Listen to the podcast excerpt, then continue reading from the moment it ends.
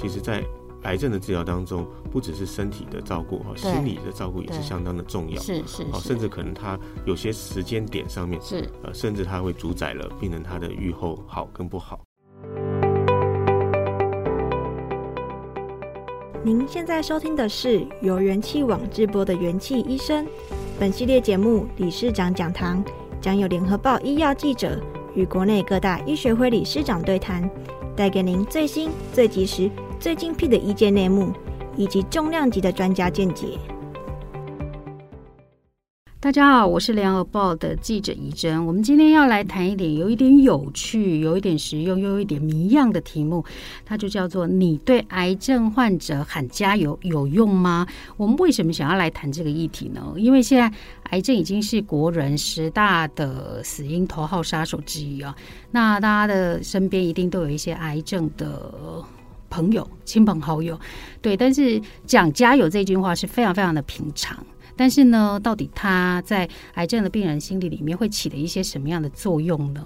我们今天就请来台湾心理肿瘤学医学会理事长郑志道，同时也是和信致癌中心医院身心科的主任郑医师。那我们就来呃，请他来解谜一下下这个。这个有一点谜样的题目，这样子。那呃，我们请那个理事长跟大家打声招呼。哎，大家好，非常有呃荣幸可以来接受这样的一个访谈。那也很希望说呃，可以跟大家多探讨一些相关的议题。OK，理事长，我我真的是非常的好奇哦，就是说像我们。怎么讲？就是你要安慰一个一一个病人，一个癌症病人，我们当然说，哎，你要加油，你要勇敢。那这也是一句很非常非常平常的话。那对病人来讲，这句话到底是有没有用？因为我我曾经听过一个故事，就是说有一个癌症病人跟他讲说啊，你们又不是我，嗯，那你们一天到晚跟我说加油，嗯，但是我听了我就觉得对我对我来讲没有什么多大用处，所以我那时候就一直在想说。会有用吗？那对他们、嗯、他们来讲，它的效果到底是什么样子？嗯、那那我们就理事长来帮我们大概解释一下下。嗯嗯，对啊，就是说，呃，我们就跟每一个癌症病人都说，哎，你要加油哦，哦、呃，你一定会好起来，好、呃，不要想太多，啊、呃，就是跟跟他来拼斗，好、呃，你呃，这个癌症一定可以治愈的，好、呃，这样子的一些正向的思考，好、呃，其实。呃，应该是说，我们会觉得正向思考是可能是对于整体来讲是有好处的。好，它可能对于呃比较好的呃生活品质、比较少的焦虑、忧郁，哈，这些部分呃是有相关的。但是强加于这个病人身上，好，就是我们要他一定不要有负面的想法，好，一定是要都要勇往直前，好，甚至他已经非常辛苦啊，跟我们讲说啊。他有这么多副作用，他真的是快撑不下去了。嗯嗯。那我们再来加一句说，哎、欸，继续加油哦。好，那这样子其实，嗯，难免就是比较没有这个同理心啊，那没有办法去感同身受好病人他的处境。所以其实我们在强调的都是说，呃，仔细聆听好病人他的处境，然后陪伴，然后适给予适当的一些回应。好，比方说病人他告诉你的是说，哦，他真的是。非常非常努力，有时候我们可能是跟他说啊，你真的是辛苦了，嗯嗯，好，那呃有没有什么事情啊，我们可以帮忙的？嗯，好，这个其实反而会比说一一昧的叫他说哦，你就是要继续拼下去。好，那有些人他会告诉我们说，他在治疗过程当中，他不只是为了自己的治疗，哦，他还要兼顾家里的人，好，没错没错，为了所有的人一起这样这样子的呃继续坚持下去，即使是身真的非常不舒服。好像有对，嗯、有时候我们会告诉他说：“哦，你真的是很了不起，哦，你能够、嗯、呃，不只是想到自己，然后可以兼顾把自己的家里面，然后把身边的人都照顾的这么好，嗯，好，那这些可能反而是病人想要听到的，嗯嗯，好，因为他真的是做了很多，牺牲了很多，而不是说我们只是。”一直要他继续忍受，好，那继续的往前这样子。嗯，嗯，我我比较好奇，就是说，因为有时候你知道一个你的朋友得到癌症，那你总会觉得说，我需不需要给他一些关怀，或是给他一些问候或什么，因为对对朋友来讲，他也觉得很尴尬，那也怕打扰或怕什么样。呃，有有些人确确实是不善言辞，但是他又想要蹦出一些话，或是想要做一些什么样的动作或什么。那刚刚李李志长有谈到一点，我觉得还蛮重要，就是说陪伴，就是你听他讲就好了，是是吗？哈，就是你听他讲就好。我我不知道，这就是在。抗癌的这个过程中，确实是会很累、很疲倦。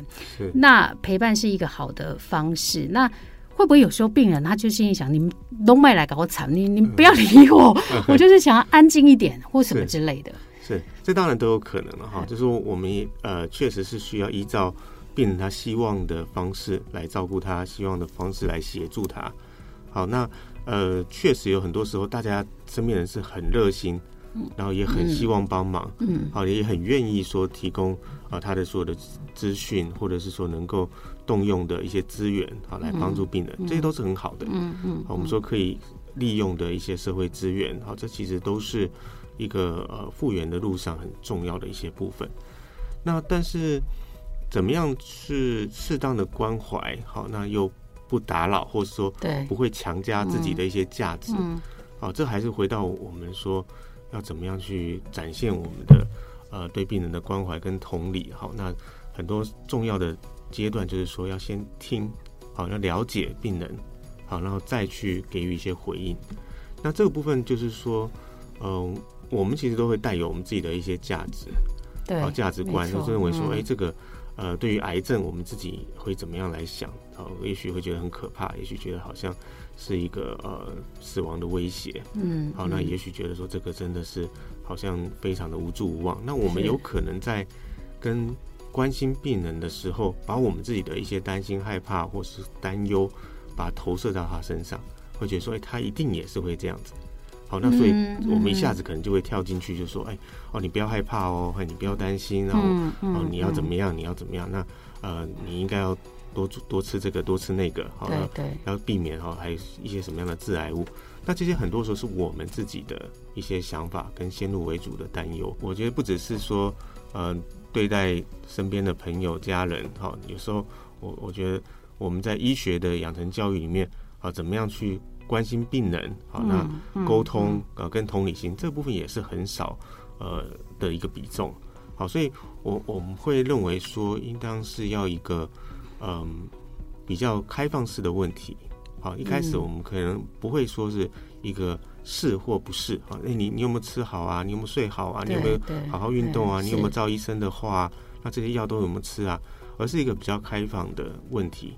好，所以你还好吗？哦，好，那不要让他回答 yes 或 no 之类的。哦，对，你现在怎么啦？啊，那这个癌症对你有什么影响啊？是，好，那这些部分的话，就比较不会投射我们自己的一些想法哦，跟我们自己的情感。那病人也比较有机会可以来讲说，他真的。需要什么？那他现在状况怎么样？嗯、那他旁边的人可以怎么帮忙他？这样子。嗯嗯嗯，我我想就是，无论是癌症的陪伴者或是家属之类的，就是其实会比较担心的一点就是说，因为治疗它确实是一个很长的路了。哦，癌症治疗，嗯，病人失去斗志，或是不想治疗，或是化疗副作用太大，嗯、我觉得这在整个过程中一定会出现。对，那有时候有时候真的。你听到他说啊，我不想治疗啦，我不想活啦，我我被来阻塞，我被来安弄啊。嗯、那对对家属或是对他朋友听到这句话，就可能就是惊天动地，就惊呀。那那因为您是身心科方面的专长嘛，吼、嗯，又懂心那个癌症心理学的这一个部分，嗯、要请教一下哦。当病人一一出现什么样的警讯，嗯的时候，嗯、真的是需要带去给身心科医师看的。是。对，所以其实就是说，在癌症的治疗阶段，哈，确实有很多病人是感到很挫折的时候。嗯、那我们呃，就心理肿瘤医学学会我们的一套教材里面，就是去区分这几个重要的阶段。第一个就是癌症诊断的时候，有些人一听到癌症就觉得我我大概呃就没救了，好，那就是是。呃死亡到了的眼前，好，所以他是一下一下就想放弃。嗯，那再来就是说，癌症的复发的时候，哦，前面那么努力了，哦，那觉得说，哎，会好起来，好，可以一劳永逸，哎，结果他又复发了。对，那再来就是说，呃，试了好几种的治疗的药物，哦，那看起来反应都不太好，药效不好了哈。对，那后来就觉得说，哎，这个可能有啊，抗癌的治疗反而比支持性的缓和的治疗啊要来的不好，那是应该要停止这些抗癌的药物了。是是。好，所以这三个阶段都是一个非常艰难。好，那所以我们也是呃觉得不只是呃。一般的家人觉得困难，好，一般的第一线的医师和护理人员也会觉得困难，嗯，所以我们其实设计了一套教材，就是说，在告知这个坏消息，好，这些病情的变化的时候，哦，还是要提供哦一些情绪的支持，是，啊，跟呃一些呃他的一个呃情感上面的安抚，好，那所以这个部分就是任何一个呃医师、护理人员、社工师、心理师，哦，就是我我们。呃，学学会哈组成的这些专业都应该要熟悉的。那医师也不只是呃我们精神科医师或身心科医师，也是一般的肿瘤科医师、放射肿瘤科医师这样子。嗯，那这个部分就是大家都可以有一个初步的了解跟学习。但是当然有一些个案它是呃格外的困难的哈，反比方说他真的就是说呃就是完全没有斗志哈，然后呃一直想说呃。不要再继续延长自己的生命，甚至有一些自杀的念头。好，那这部分的话，我们就会再有第二线，好，就是由神经科医师、精神科医师、心理师，好，那来做进一步的处理。嗯，但是其实初步的这些呃应对，哈，这些情境都是很普遍的。嗯，好，那所以应该是各个职类都应该要能够熟悉的。呃，这些你你在临床上有遇到癌症病人，真的是。不想活，被家人拖着来找你之类的个案吗？的状况？嗯，就说癌症病人他不想治疗，这个我们常常会听到。对，那呃不想要继续活下去，不想延长寿命，是好，这个部分也会在他们口中会听到。他们常常的说法是说，嗯、我不想要延长痛苦。好，如果治疗的这个药物都没有效了，嗯、好，那我其实就希望说。不要再继续做这些治疗。是好，那这部分其实是，呃，我想大部分人都会有这样的一些想法。嗯，那比较困难的决策点是在于说，嗯、呃，到底什么时候才算是呃治疗是痛苦大于它的利呃利处这样子？那这个就有牵扯到临床的判断。嗯，好，那呃，所以这个就是变成是呃医病之间要能够去沟通，然后能够有一个嗯。决策的共享，没错，因为因为有时候我跟阿郑医师讲要告知的这件事情，就是说，其实很多家属他实在是很怕医师直接告诉病人说你的存不完你，嗯，对，这对家属来讲，他是真的是有一点难以接受。我几年前就是接到一个很有有一点怪的请托，但是可以理解。就是说，有一个朋友的爸爸，那现在当然身体呃身体就不舒服，到医院去做检查。嗯、那检查医生说，那你就下一次回诊，我们来看看报告这样子。嗯、那其实家属大概有一点心理准备了，大概就是可能是会重大的疾病。那后来下来下一次来检查时来看报告的时候，那确实医师就说啊，这就是癌症，而且是末期了，就是比较后面的期数。嗯、那医师就会觉得说，那病人你。病人五千没不来，那是一定家属来。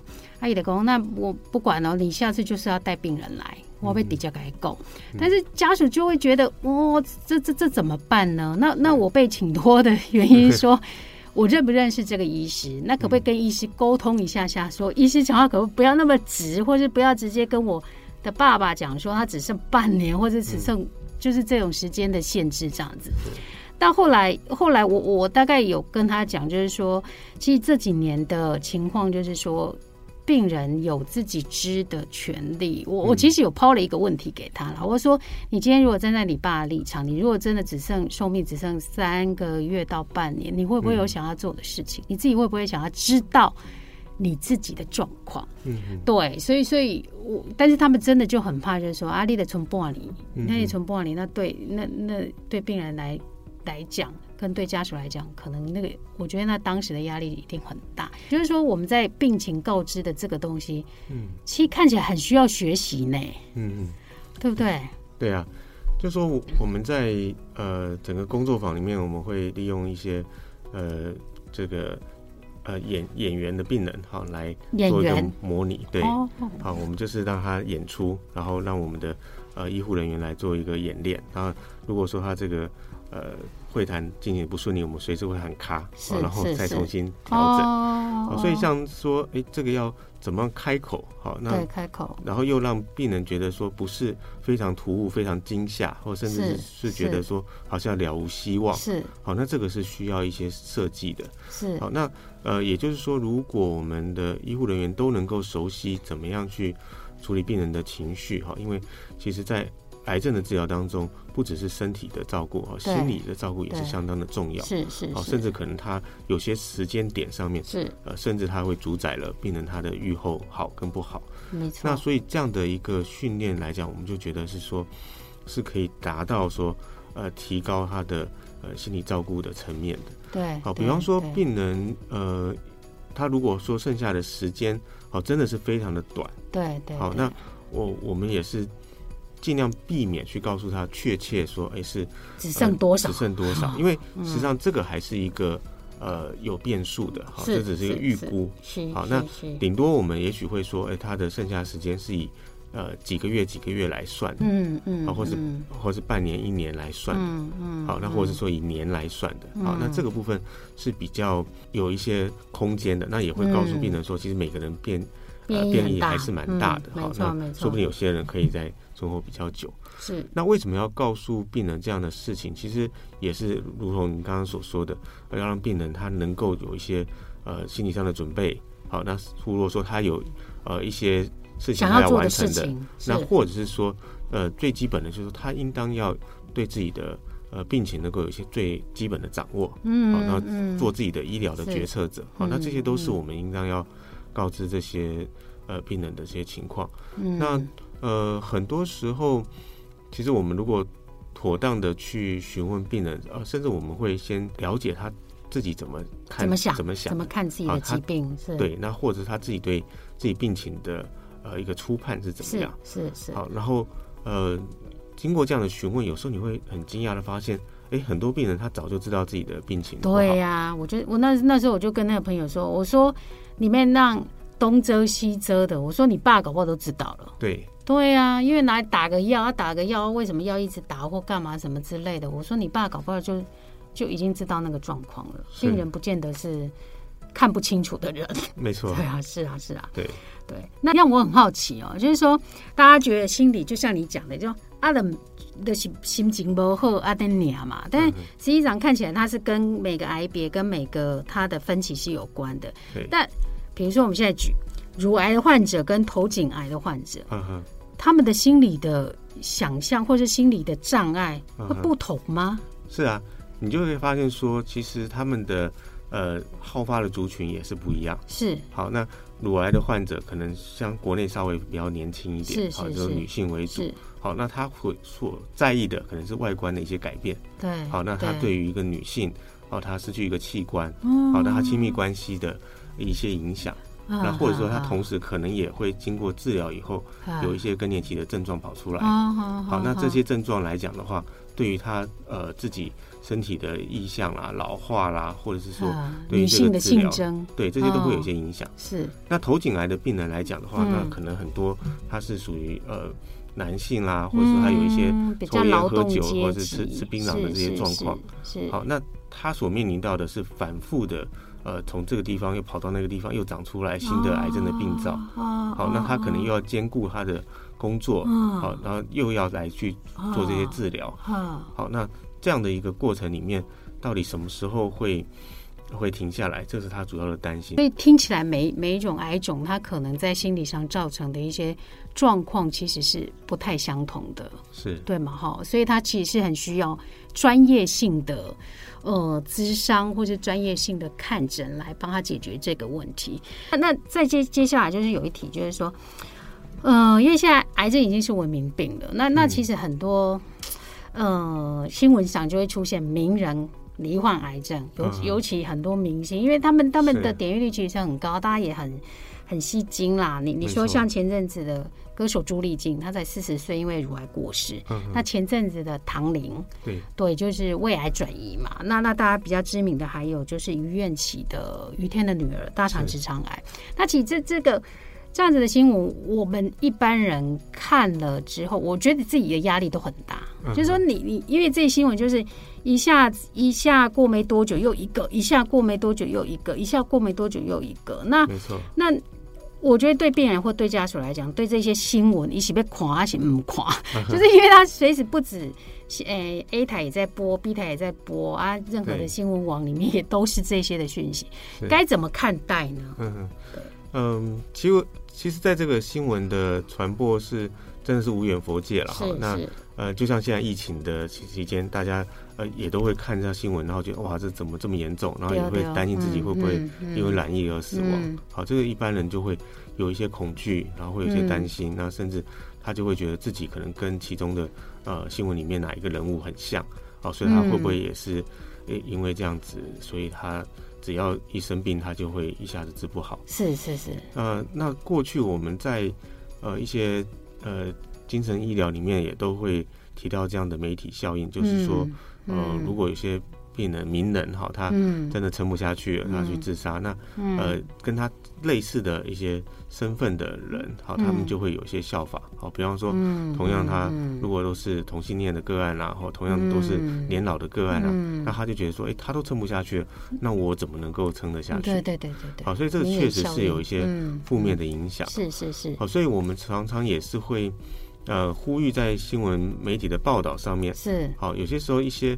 比较不舒服的细节，好，那可能尽量少去、嗯、呃描描述描述那么细，好，比方说他呃身体上面的哪些不舒服啊，嗯、然后他生活上面有多多不方便啦，对，好，那可能比较多的是说他怎么样去看待，怎么样去应对他的这样的一个疾病的状态，是，好，那病人也可能从里面可以找到一些力量，这样子，嗯，因为前阵子哦，就是。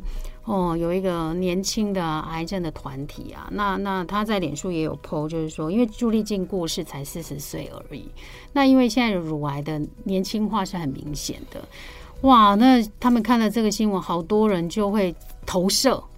就会说哇，他这么年轻啊，就这么努力，也才两年而已，就就走了。就是其实看了，就是心情非常 非常的不好。对，那如果我们看了这样的一个新一个新闻，心情这么不好，我们是不是就选择不要看好了？会不会好一点啊？嗯，这一次你看不看？呃，我我们当然还是会会看，因为病人会跟我们讨论啊。好，他会说，哎，最近的这个情况，你你觉得我跟他怎么样？甚至很多时候。嗯，病人来门诊的时候，一直都在讲，呃，他碰到的病友怎么样怎么样，他碰到看到新闻怎么样怎么样。那我就会回过来问他说：“那你还你怎么样呢？你看到这些，你自己觉得怎么样？”哦，因为他都在讲别人。啊，他说啊，你看他这个部分这样子治疗到底会不会好啊？啊，你看他那个复发，而他这个部分到底是应该怎么做？是是。那最后他其实都在担心他自己啊。哦，所以他是投射，是不是？是他其实担心他自己，呃，会不会也面临到这样的死亡的恐惧了？哈，那所以很多时候我们反而是要让他回归到他身上来，觉得让他去谈一谈他自己在抗癌的过程当中，哦，他是怎么样坚持下来的？那他现在。面临到一些困难，啊，他虽然有这样的死亡的威胁，嗯，那他怎么去看待他？那生活的中心是什么？好，是什么事情让他可以比较一直在着重在这些负面的消息上面，好，能够每天过好每一天的日子，嗯，好，那这些事情的话，再去谈说他可能我们看到的一些新闻的案例，嗯，呃，每个人都有每个人不同的状况，好，这不管是他的癌别、级别。好，那年龄好，或者他的基因的一些、嗯、呃因素哈都不太一样，嗯，好，所以他看到的虽然呃报道很多啊，好像铺天盖地都是这样的状况，对呀，可是不见得就是、嗯、呃会发生在每个人身上的。OK，哇，这个这个这个确实啊，因为因为现在的新闻就是就是这样，而且很密集，他你你两三天都一直在谈这个东西，都一直在出现，那你其其实你选择不看也也很难，因为他就是。就会跳出来嘛，A P P 推播也跳出来或干嘛，其实有一点疲劳轰炸啦。对，那没错，对啊，我们不去看也很难。对，确实，所以所以其实见一些癌友患者或家属，其实看也没有什么不好啦，嗯、但是就是必须要去分辨，这不是不见得你要投射到你自己的生理。你自己的状状况那边去这样子，嗯、那那还有一个，我想我很好奇，就是说我自己跑新闻很久很久了啦，哈，因为也年纪也大了，是吧？但是我一直到最近最近才听到所谓的心理肿瘤学的这个部分。那为什么它不是肿瘤心理学？对，那那。看起来他在这几年，因为我我说实在，心理支持的这个部分，在整个治疗癌症的治疗端，他真的确实是被摆在比较后面。没错。对，那那心理肿瘤学，它大概是在到底在讲什么？讲什么？对对对，讲什么？呃，对我们这个学会叫心理肿瘤学，这个其实跟国际啊，它这个名词翻译过来是一样的哈。那它的重点就是在于说，我们要强调。就是癌症的治疗，它的心理层面是跟其他的层面一样的重要的。嗯，好，所以它是肿瘤学的一环。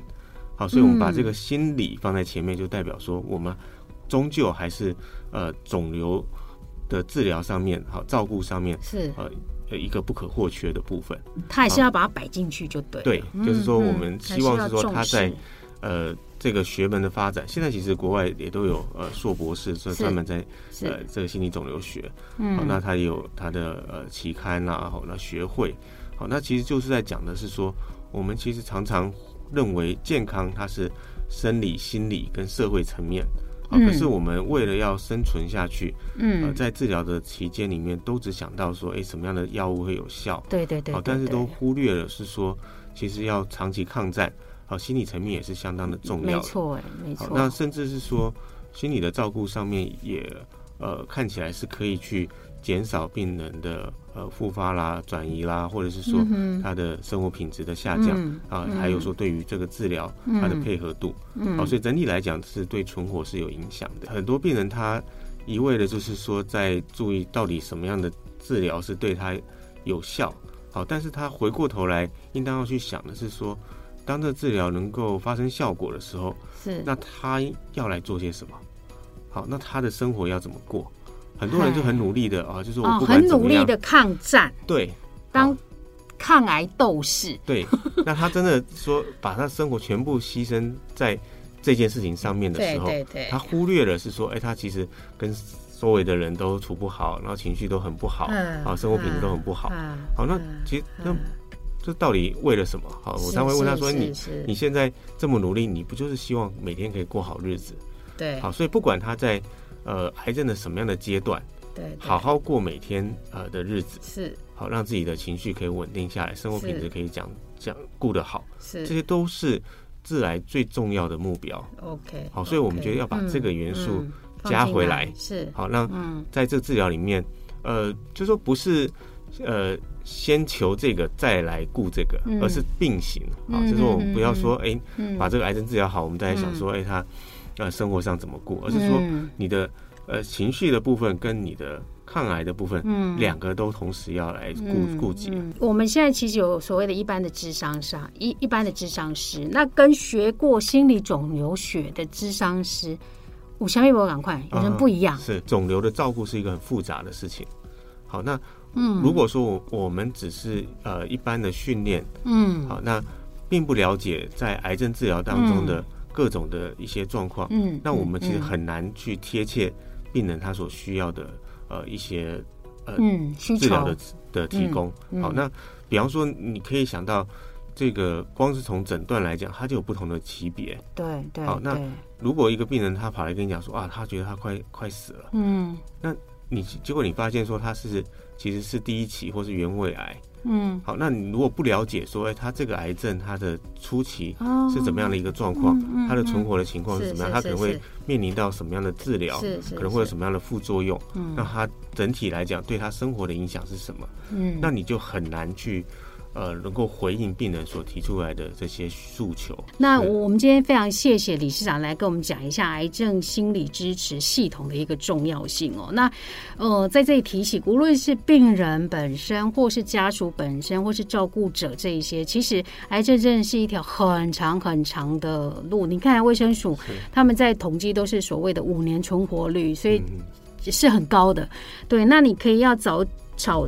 呃走的长远的这一条路。那在这个过程中，如果有出现任何的心理上的，障碍，或是觉得被测量想被恭维阿喜安娜，那你如果需要专业上的帮忙的话，那其实很可以去找所谓的身心科的医师去聊一聊。那这些专业的人士他会提供你一些专业的一些解决的方式。对，那那就是希望大家在这疫情的过程中，无论病人、健康的人，大家都可以好好的过生活。那我们就下次再见喽，拜拜。谢谢。感谢各位收听。如果喜欢这集内容，您可以在元气网医生频道重听本集节目，并阅读精彩报道。也记得订阅我们，留下好评，或是留言告诉我们您的想法。